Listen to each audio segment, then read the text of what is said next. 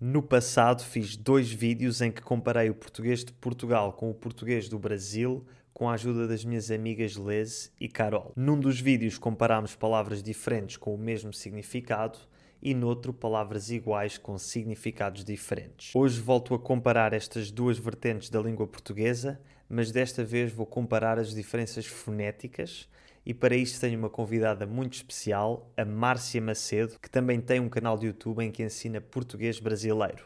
O canal chama-se Português com Márcia Macedo. Atenção, eu sei que cada zona de cada país tem características fonéticas locais e que tanto em Portugal como no Brasil há sotaques diferentes em diferentes partes de cada país. No entanto, como não é possível comparar todos os sotaques de todas as partes de ambos os países, vamos cingir-nos às características fonéticas mais difundidas em cada um dos países.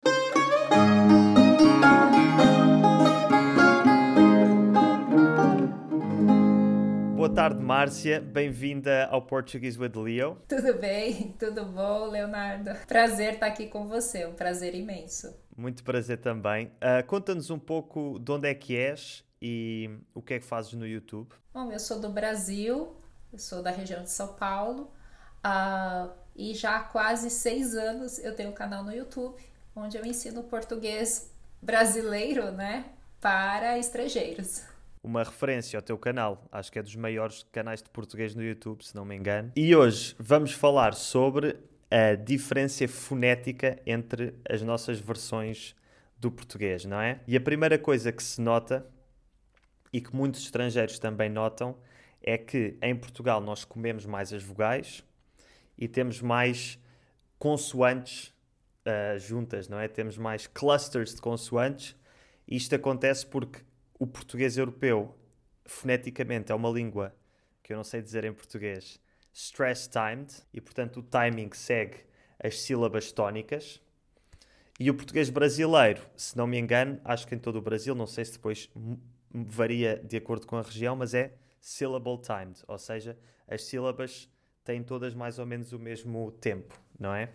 Sim, exatamente. Um exemplo clássico é a palavra colesterol, não é?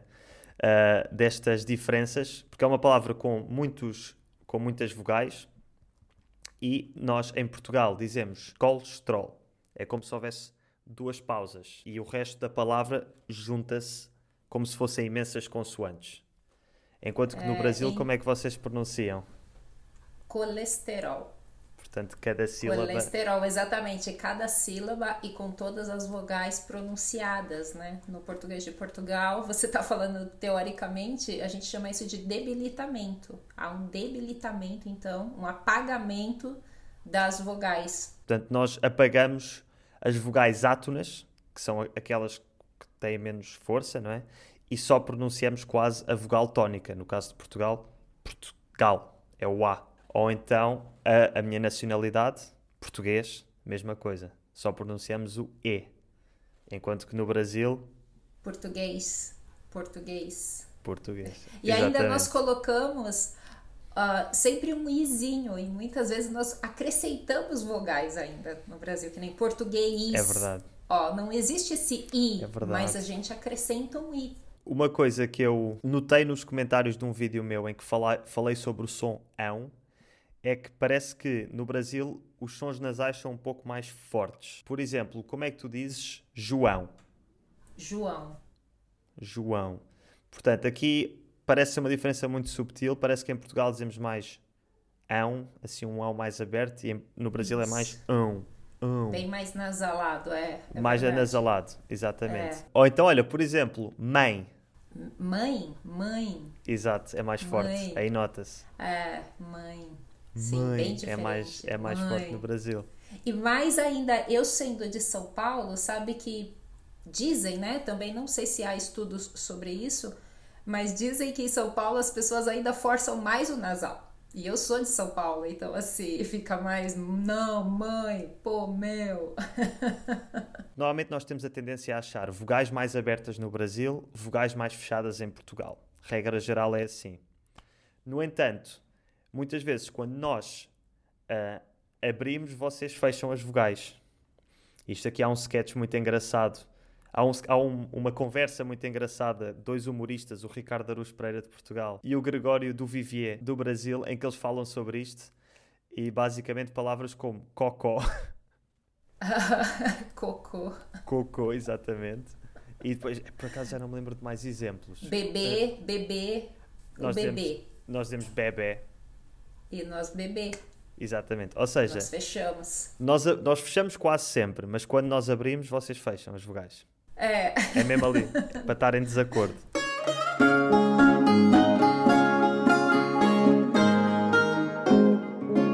Agora queria-me focar em sons específicos que em Portugal e no Brasil pronunciamos de forma diferente. E queria começar com as palavras que acabam em E, porque para um estrangeiro pode parecer estranho, mas nem nós, nem os brasileiros pronunciamos com E. Nós dizemos I e no Brasil como é que é? Normalmente fica I. Um exemplo pode ser a palavra nobre. E para nós vai ficar nobre. Exato. Ou interesse. É, para nós, interesse. E também notar que nós quase não pronunciamos aquele E, é quase um suspiro, interesse. E vocês pronunciam mais o I. Sim, exatamente. Uhum. Sabe que tem uma variaçãozinha, né? Depende também da região. Ali eu morei por 12 anos em Curitiba, que fica ao sul do Brasil. E lá muitos dos falantes, não todos também, não vamos generalizar, porque também já tem muita gente de fora, e eles têm uma tendência em fazer o E final como E. Então, interesse, nobre, leite. Eles vão falar Ou assim. seja, são os mais parecidos à forma como se escreve, na verdade. Falando ainda do som I, uma das características, talvez mais, mais característica do português brasileiro, é como se pronuncia o D e o T antes do som I, que é aquele som que eu gosto de dizer que é um som muito festivo, que é o G e o Chi, não é? Que em português não existe. E em português nós pronunciamos o D, D e o T, T. Portanto, uma coisa mais comum às outras línguas que existem. Mas no Brasil, Não, É, no Brasil disse. é ti e di. Ti e Uhum. di. De maneira geral, também tem variação no Nordeste do Brasil, algumas regiões do Brasil, que também eles fazem, fazem como vocês, né, o português europeu, que é di e ti também. Vai variar um pouquinho de região. já falei com pessoas do Nordeste e realmente é D, D e T. Que eu até, para um português que não, que não sabe isso de antemão, até parece. Será que ele está a tentar fazer um sotaque português para eu perceber? tipo, não é preciso, eu percebo o G e T, mas não, é mesmo o sotaque do nordestino, é D e T. Em muitas situações, o, o G e o Chi brasileiro é antes do som I, só que não é antes da letra I, é antes da letra E, porque precisamente a, a letra E muitas vezes lê-se I. O que faz com que apareça antes do I e antes do E quando este se lê I no Brasil. Então, Tiago, Tiago, diferente, diferente. tem os dois, exatamente, e grande, Grande. exatamente. Depois, as palavras que acabam em L. Nem em Portugal, nem no Brasil pronunciamos o L mais comum no mundo todo, que é o L. Porque em Portugal pronunciamos aquilo que é conhecido como o Dark L, não é? O L, L, que é o L russo, ou assim um L mais eslavo, ou o L do inglês americano, comparando com o inglês britânico, L. E portanto dizemos Portugal e Brasil, mas no Brasil, Brasil, Portugal, legal. exatamente. portanto, é o som, é um W, não é? É um U, é um W, é ali uma mistura. Exatamente. Agora começamos a entrar em letras mais complicadas, que é o R e o S, porque são letras que se conseguem ler de muitas formas diferentes, tanto num país como noutro. Começando por Portugal, a letra R tem mais comumente o som R, mas também pode ter o som R, normalmente no interior ou pessoas mais idosas, e tem este som quando é a primeira letra de uma palavra ou quando há um R duplo no meio da palavra, ou quando vem depois de um som nasal. Vou dar exemplos. A palavra rei é a primeira letra, rei ou rei, guerreiro ou guerreiro, Portanto, pode ter estes sons, o mais comum é o R, e quando vem depois de um som nasal, o som E, desenrascar. Ou então, desenrascar. Em todas as outras situações tem o som R, R, que é um, um R. Ou seja, no final das palavras, desenrascar. Ou então quando é um só R no meio das palavras, tipo Pereira. Tem dois até. R, R. Portanto, ou é R ou R, ou é R. Mas no Brasil. É, no Brasil a gente já faz diferente. Como é que é o vosso R no início das palavras e quando há R duplo? Então, não, aí vai ser R. Ah, é mais. É mais né? ali. Aqui. Exatamente. Então, rua, rio. E duplo no meio da palavra fica carroça, carro. Ou seja, é mais suave. É quase o H em inglês. Exatamente. É ali entre cami meio caminho entre o H inglês e o R português, que é mais. E vocês também têm esse R uh, depois de um som nasal, não é? Como é que tu dizes desenrascar? Desenrascar. Desenrascar. Ra. Exato. Continua ra. Desenrascar. Mas depois, como é que vocês pronunciam então o R sozinho no meio da palavra ou o R final? Aí, então, se ele tá sozinho, como em Caro, Pereira, e final de palavra fica amor, por exemplo, fazer. E isso varia também, é regional, né? Porque esse R final ele pode ser, por exemplo, Rio de Janeiro, Nordeste, algumas outras regiões já falam mais R também. Então fica amor, fazer. Então já tem esta outra influência, né? E também se ele é no meio de palavra no sentido assim uh, antes de uma consoante. Então porta, que nem meu nome, hum. Márcia. Então pode okay. variar. Eu falo Márcia, outras pessoas vão dizer Márcia, né? Porta hum. ou porta. Eu falo mais porta. E aí em São okay. Paulo ainda varia mais ainda. Interior você porta, né? Ainda esse R Exatamente. tem uma variação. Há mais variação, variação, No, no Brasil. E se não me engano, muita, muita. um que tu não disseste é quando ele fica só a quando em vez de se pronunciar o R final fica a vogal, tipo amor. Isso, é, também, porque acontece esse debilitamento que a gente chama, né? Um apagamento desse R final uhum. é bem comum, justamente. Então fica, amor, faz isso, vamos fazer tal coisa. Exatamente. E aí apaga o R final. Com o S também, tu acabaste de fazer vamos. E o S também, sim, sim. O S também é outra tendência natural de, de muitas línguas, né? De ter esse uhum. debilitamento, uhum. de ter esse espanhol, apagamento. por exemplo, acontece muito.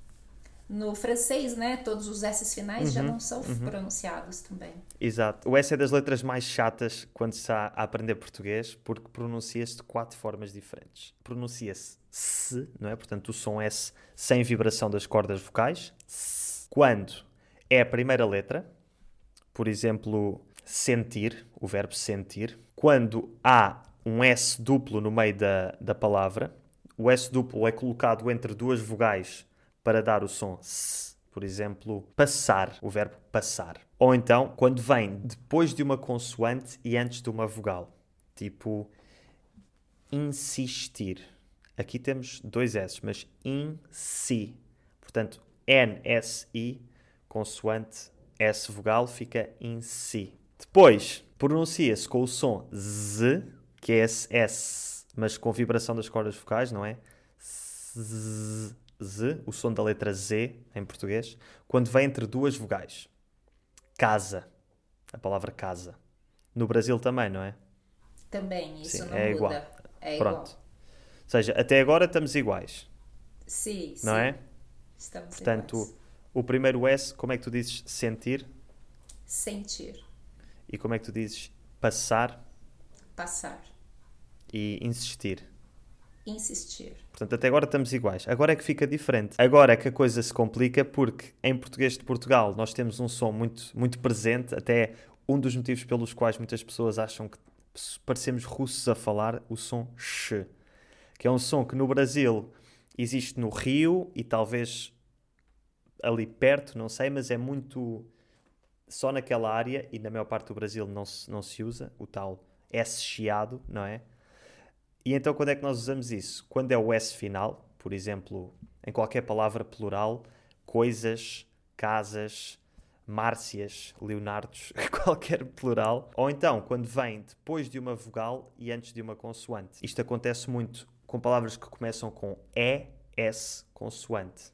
Tipo Espanha, estender, é? estender, estender a roupa. Mesmo no meio da palavra também, palavra insistir que vimos há bocado. IST, insistir, istir. Fica sh. Mas nestas situações em que a consoante que vem a seguir é sonora, ou seja, é uma consoante que tem vibração das cordas vocais, o som sh transforma-se em j. Ou seja, dizemos insistir, porque o T não é sonoro, ou Espanha fica sh, porque o P não é sonoro. Mas se fosse uma consoante sonora tipo M, que tem vibração, esmola. Fica j, j, j, como ao som do J. Esmola. No Brasil é mais simples. Como é que é no Brasil? Na maior parte do Brasil. É, então, na maior parte vai ficar o S mais comum, né, digamos assim, né? Então, esmola, mesmo, insistir. Ah, quais uhum. outros exemplos que você deu? Situações. O que é que eu disse mais? Uh, quais ah, todos os vogais, todas as, todos os plurais também. É, os plurais, então, Márcias, né, Leonardos, uh, Casas.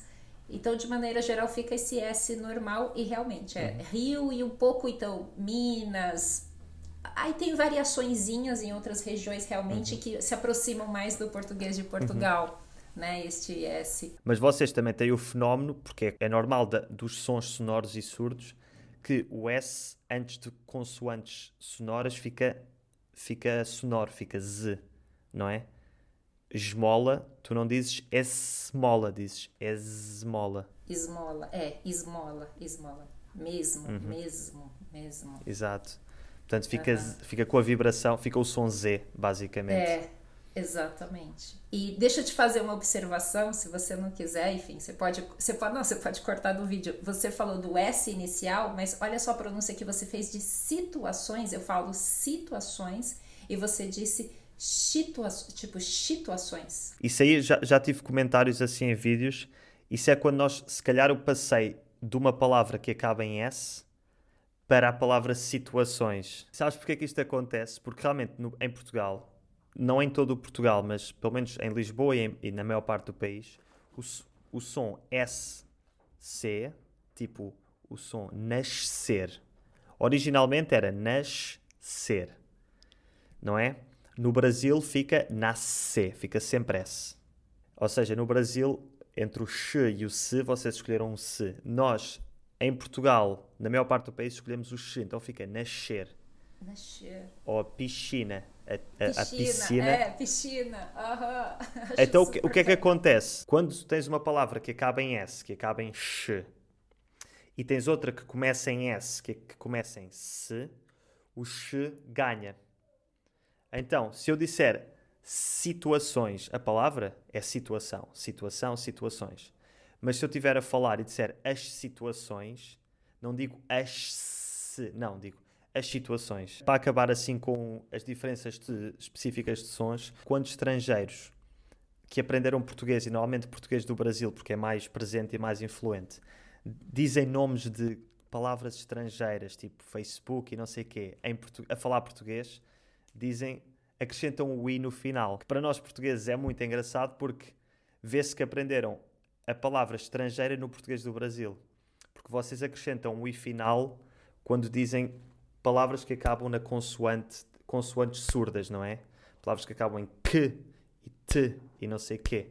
Então, o exemplo é a palavra Facebook, que nós dizemos Facebook, mas no Brasil dizem Facebook. Exatamente, Facebook. Internet. Internet, exatamente, nós dizemos internet. É, iPad iPad, iPad. uh, como é que dizes um computador, por exemplo, se for um Mac? Mac. Mac. e com esta concluímos esta comparação de, de características fonéticas de Portugal e Brasil. Obrigado, Márcia, pela tua participação. Nossa, Leonardo, eu que agradeço. Foi um prazer enorme estar aqui com você no seu canal, que é maravilhoso. Muito, Muito obrigada. Obrigado.